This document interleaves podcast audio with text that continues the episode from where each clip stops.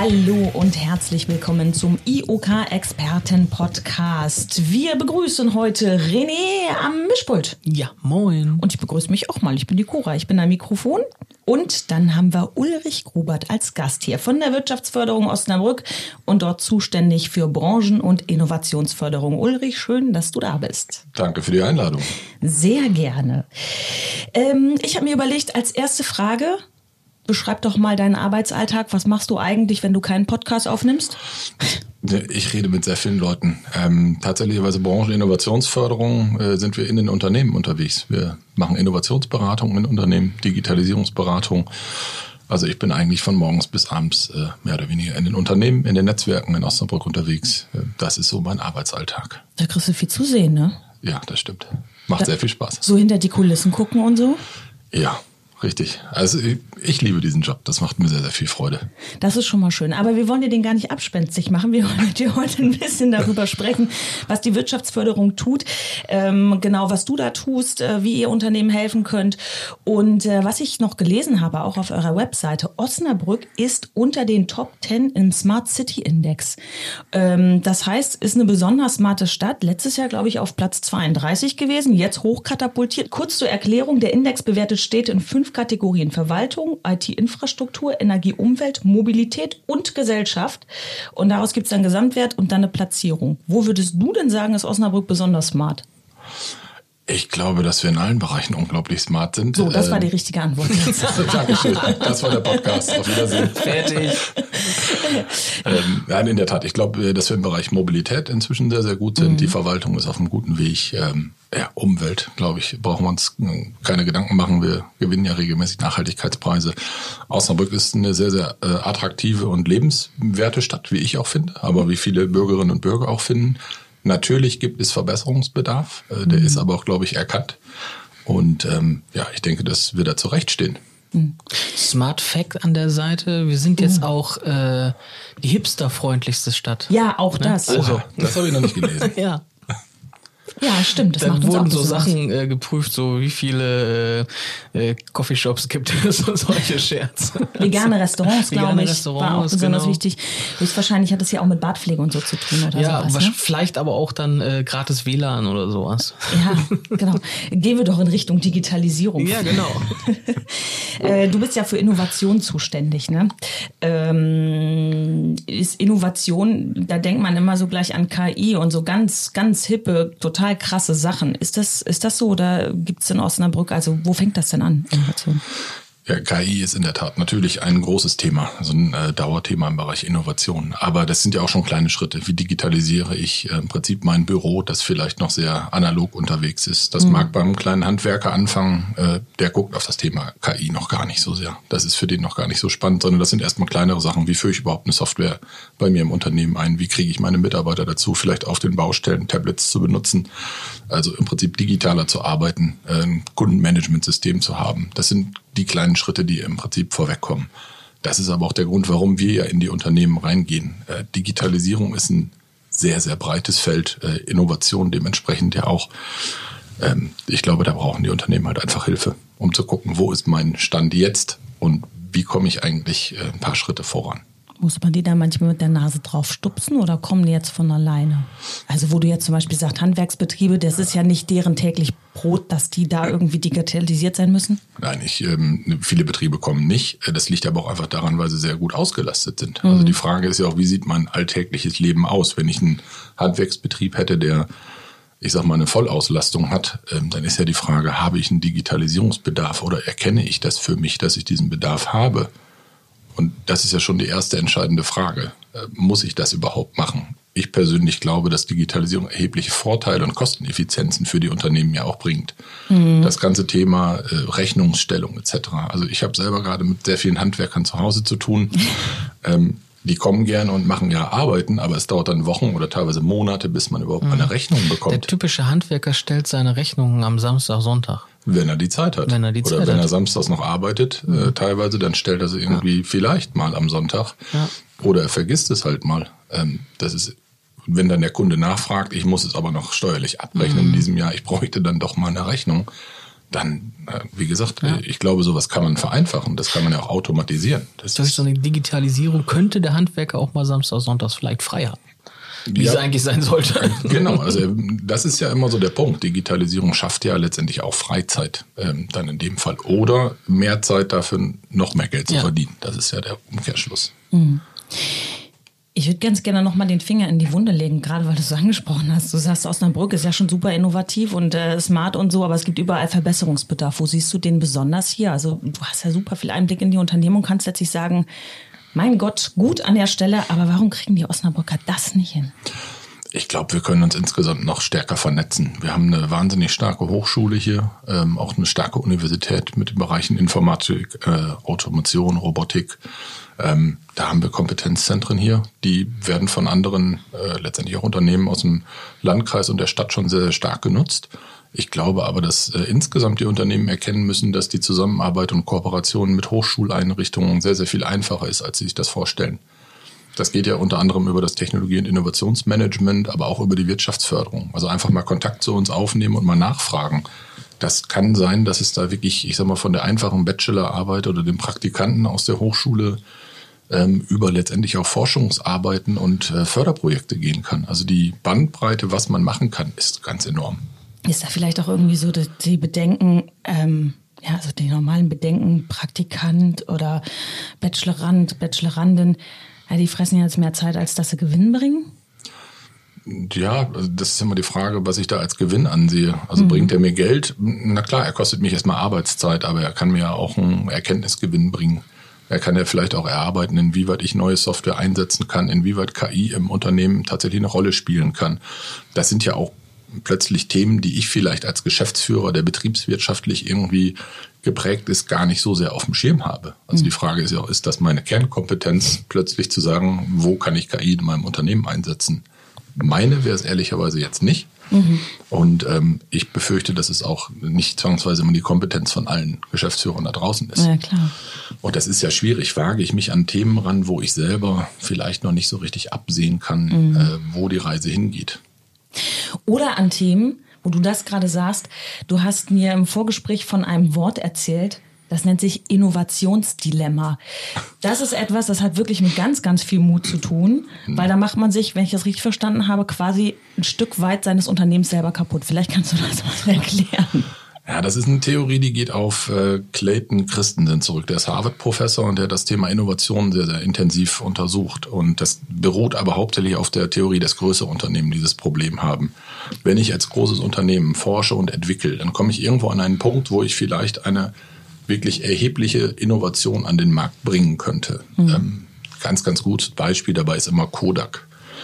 Kodak war ja letztendlich sehr, sehr lange dafür bekannt, Kameras herzustellen, aber vor allen Dingen auch die Filme für die Kameras zu ja, vertreiben. Ja, so die sind, die man dann noch einlegen musste Richtig. und wo dann kein Licht reinkommen ja. durfte. Ich kenne das ja auch noch. Ich bin ja auch noch so ein Kind, irgendwie 81 geboren. Also genau, man hat sich ja damals noch überlegt, was fotografiere ich, weil es passen nur eine bestimmte Anzahl an Bildern aus dem Film drauf.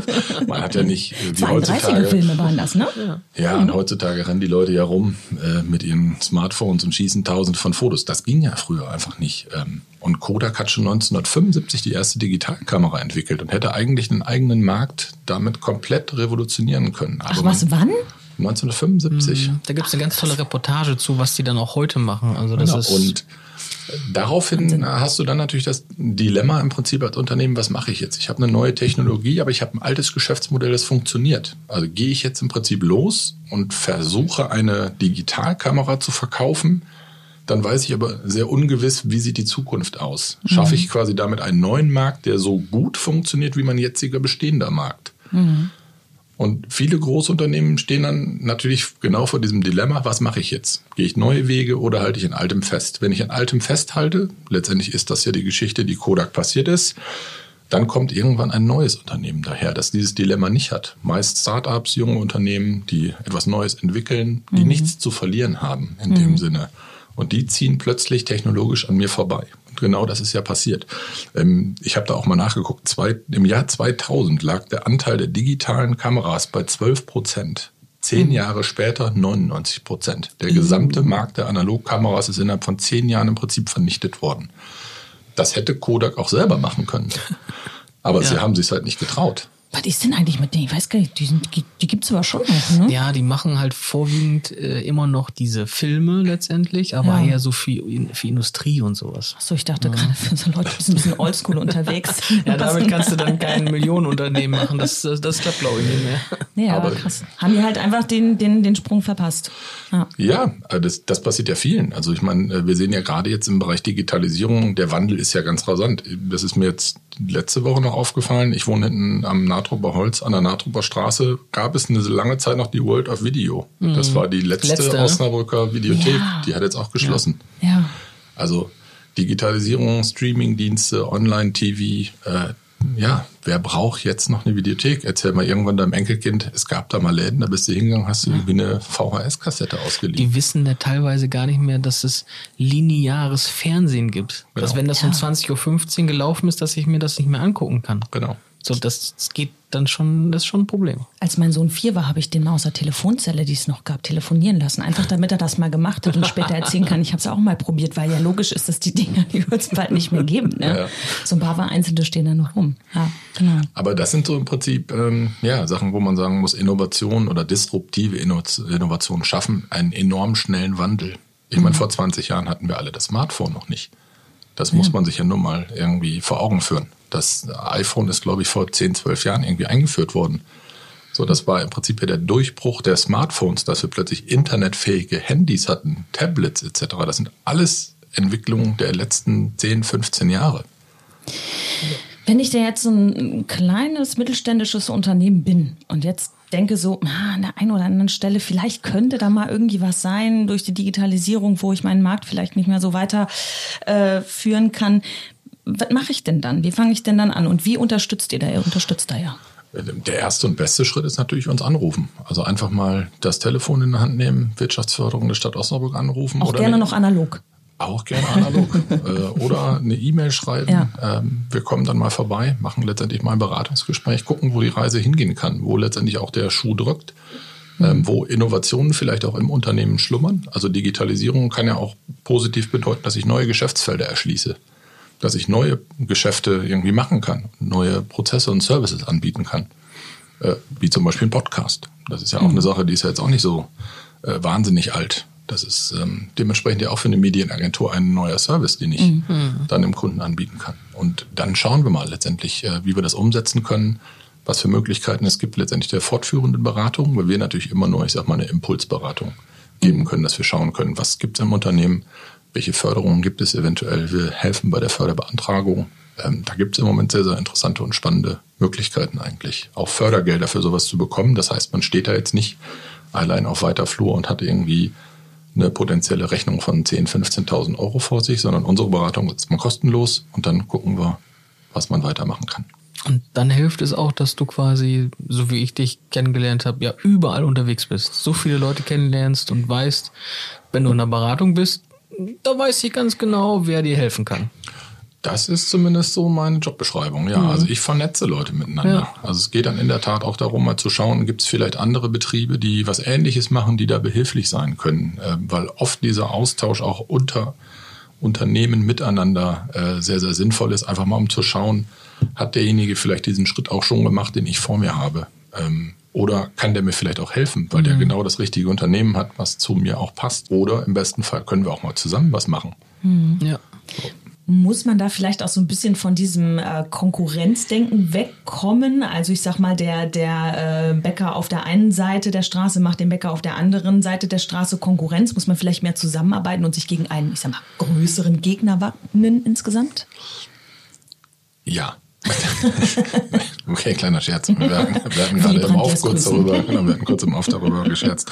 Ähm, ich glaube, das Thema ähm, Plattformökonomie spielt da mit rein. Also ähm, in der Tat glaube ich, das Thema Konkurrenzdenken zwischen regionalen Unternehmen äh, sollte man gewissermaßen ein bisschen auflösen.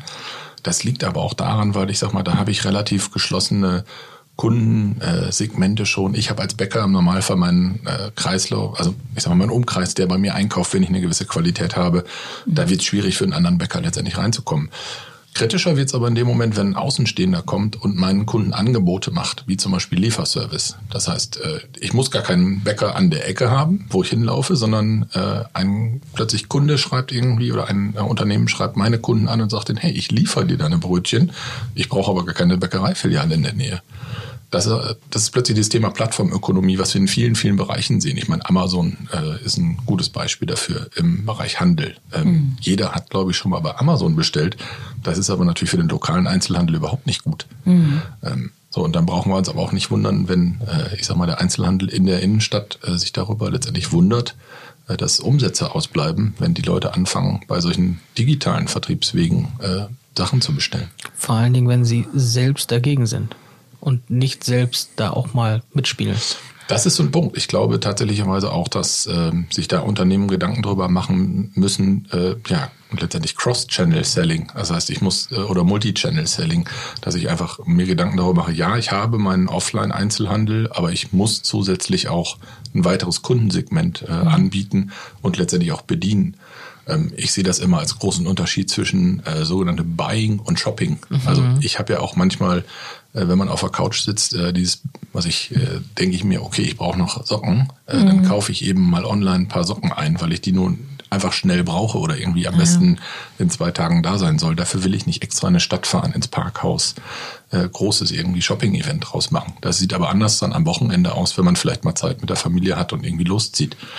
Das muss, glaube ich, jedem Einzelnen aber auch irgendwie bewusst sein. Und ähm, ich glaube auch die Kundenstrukturen und auch Suchstrukturen ändern sich halt ganz dramatisch. Du hast ja auch mehr Informationen, muss man ja sagen. Wenn du eh auf der Couch liest und äh, das Tablet da hast, hast du auch viel mehr Möglichkeiten an verschiedenen Stellen zu vergleichen. Das hast du im Laden, hast du eben diese zwei, drei, vier Produkte. Klar, der Laden kann dir da auch nicht mehr reinstellen. Und wenn du dann vergleichen willst, dann kannst du das im Internet viel besser. Testberichte, pipapo, ne? Ja, und es ist ja so, dass äh, irgendwie laut Statistik über 90 Prozent der Käufe mit einer Google-Anfrage beginnt. Mhm. Das ja. ist ja totaler Wahnsinn. Amazon ist inzwischen, glaube ich, eine der größten Warensuchmaschinen. Also mhm. viele Leute gehen erstmal auf Amazon und gucken, gibt es das da, wie teuer ist das? also, ja. Und um überhaupt erstmal einen Preisvergleich oder irgendwie so ein Preisbewusstsein zu haben. Ich mhm. glaube, generell Unternehmen müssen sich halt äh, klarer darüber werden, es wird insgesamt einfach transparenter mhm. und der Kunde hat halt immer eine Alternativmöglichkeit. Und ja. das heißt aber auch äh, für lokale Unternehmen, Einzelhändler, ich muss innovativer werden. Ich muss mir Gedanken darüber machen. Ich fand das Beispiel von Venner super, jetzt während der Corona-Krise zu sagen, ich schaffe Same-Day-Delivery. Mhm. Das ist ein echter Mehrwert, weil das Amazon und Co. halt einfach noch nicht schaffen. Ja. Und dann einfach zu sagen, wer bis 16 Uhr bei mir bestellt, der kriegt am gleichen Tag noch sein Buch. Das ist doch ein echter Kaufanreiz. Dann genau. wirklich zu sagen, okay, dann bestelle ich doch bei meinem lokalen Einzelhändler. Aber ich glaube auch, auf diesen Zug müssten viel, viel mehr Einzelhändler noch aufspringen. Ich habe es im Umkehrschluss genauso erlebt, man geht in den Einzelhandel, hat ein schönes Paar Schuhe, möchte das aber vielleicht in einer anderen Farbe haben. Und dann heißt es ja, das haben wir nicht da, können wir ihn aber bestellen. Und dann sage ich, ja, super, dann schicken Sie es mir dann nach Hause. Nee, nach Hause können wir es Ihnen nicht schicken.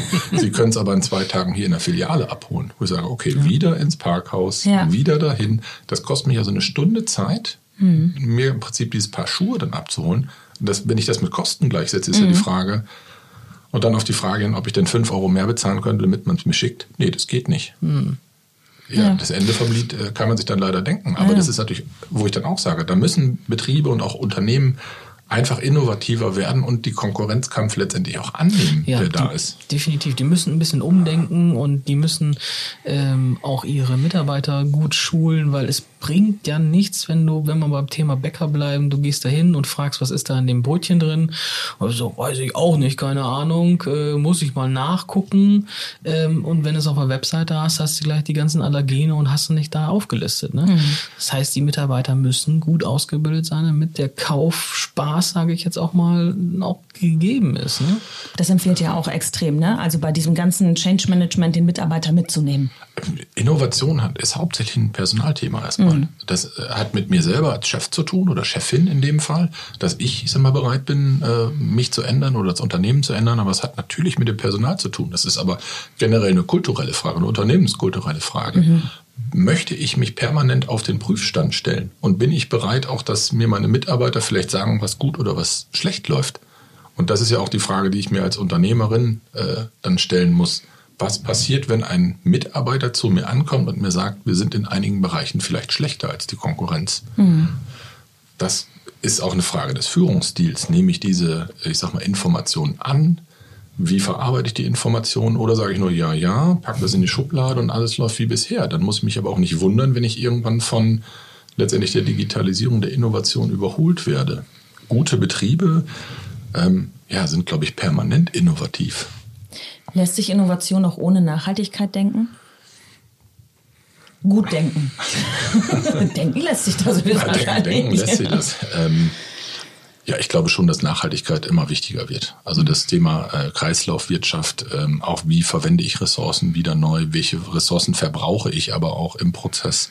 Ich glaube schon, dass das ein immer zunehmend wichtigeres Thema wird und auch äh, zukünftig deutlich an ähm, ja, Bedeutung gewinnen wird, weil ich glaube, wir kommen nicht mehr drum herum. Es ist nun mal so, dass die Ressourcen auf dieser Welt endlich sind und äh, langfristig sich die Frage stellt, wie machen wir Ressourcen oder wie verteilen wir Ressourcen auf dieser Welt und wie verwenden wir Ressourcen letztendlich auch wieder. Also immer dieses äh, Thema zu haben, wir produzieren etwas für den Müll mhm. äh, und verschwenden damit der Ressourcen, die irgendwie auf Nimmerwiedersehen verloren sind, kann, glaube ich, äh, auf Dauer nicht funktionieren. Da sind aber auch viele Betriebe inzwischen auch dran, weil sie merken, dass äh, das Gedankengut von vor vielleicht 20, 30 Jahren da etwas anderes war. Ich war letzte Woche in Oldenburg und habe mit einem Kollegen da gesprochen, der sagte, Enercon zum Beispiel in Oldenburg, die sind ja bei dem Thema Repowering von Windenergieanlagen sehr stark dabei. Mhm.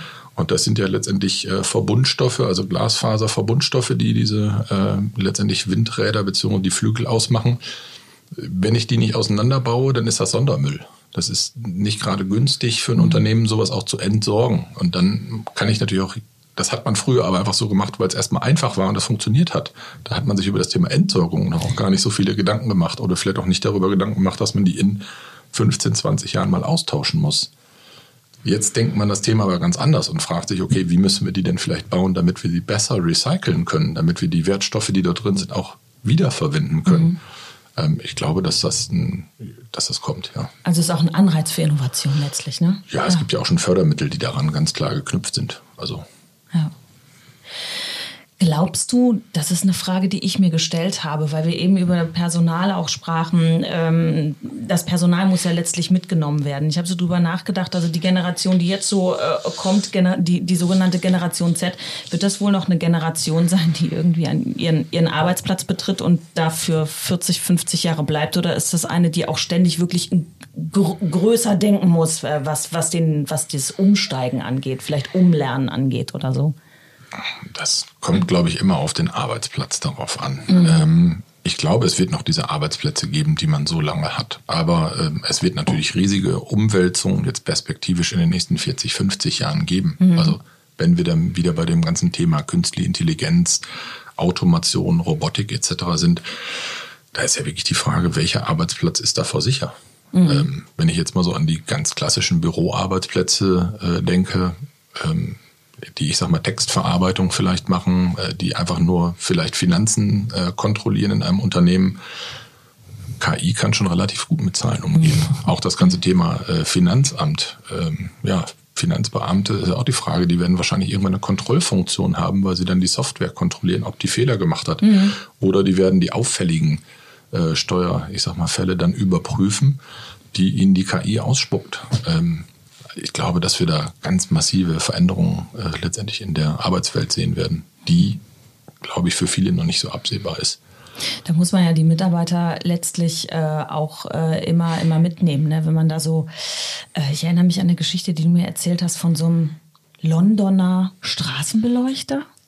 Erinnerst du dich noch? Da ja, geht es doch tatsächlich darum, wie, wie, erzähl mal die Geschichte. Ähm, das ist im Prinzip eine ganz alte äh, Geschichte. Also in London gab es ja irgendwann mal äh, Gasbeleuchtung. Mhm. So, und es gab tatsächlicherweise Leute, die herumgelaufen sind und die Gaslampen entzündet haben. Mhm. So, das waren sieben Leute für ganz London, die im Prinzip die nächtliche Beleuchtung äh, dann gestartet haben.